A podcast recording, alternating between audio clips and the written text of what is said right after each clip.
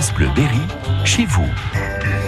Chaque semaine, Manuel Bonnefond nous invite à découvrir une commune du Berry et cette semaine, il est à Lille. Bonjour. Bonjour à tous et bonjour à Clotilde Grelet. Bonjour Clotilde. Bonjour. Merci de nous recevoir ici dans votre maison, votre atelier. Vous êtes potière, euh, céramiste ici à Lille. D'abord, comment êtes-vous arrivé Ali, racontez-nous un petit peu votre parcours. Eh bien, je suis née, j'ai grandi dans la région parisienne et euh, travaillé aussi à, Paris.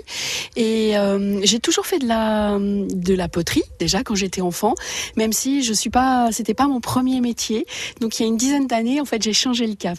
Donc pour faire de la céramique, euh, pour passer mon diplôme de potière, j'en suis extrêmement fière. Et pourquoi je suis arrivée ici, c'est que ma petite maman n'habite pas très loin d'ici, à Châtillon-sur-Cher. Et le lieu, l'endroit, Lit est juste magnifique. Et quand on a vu le village, vu la maison, on a eu un coup de cœur, tout Oui. simplement. Vous habitez une très très belle maison. Félicitations, belle restauration. Lieu idéal pour travailler, pour créer. hein. Ah, c'est magnifique, euh, au cœur du village, donc à la fois entouré de gens et en même temps dans un espace de verdure aussi. Euh, on entend peut-être les canards. Oui, très- magnifique. C'est un lieu absolument propice pour, euh, pour travailler dans une vraiment très bonne condition, très belle condition, devrais-je dire. Alors on va se rapprocher de l'atelier.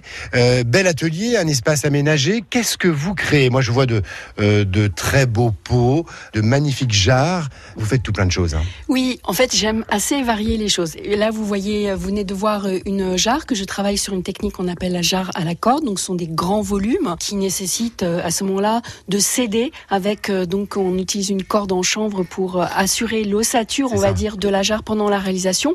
Je me nomme d'abord potière Parce que j'aime, voilà. Allez. J'aime en fait faire des, des pots, tout simplement Ouais. et avoir le plaisir de me dire que les gens qui vont utiliser en fait au quotidien un bol, une tasse, un saladier, en se faisant plaisir d'utiliser quelque chose priori de joli euh, et en même temps de, de fait main mais qu'on utilise au, au quotidien. Donc à, à travers ça, je fais euh, des assiettes, j'aime beaucoup aussi travailler pour les enfants. Donc je fais des décors, je m'amuse à faire des petites choses avec euh, une souris, un éléphant, une girafe, mais ça, aussi ouais. voilà, il y a, il y a tous ces univers là, mais aussi travailler le, le grès euh, sur des pièces de terre de grès noir, par exemple, pour travailler des effets aussi de matière.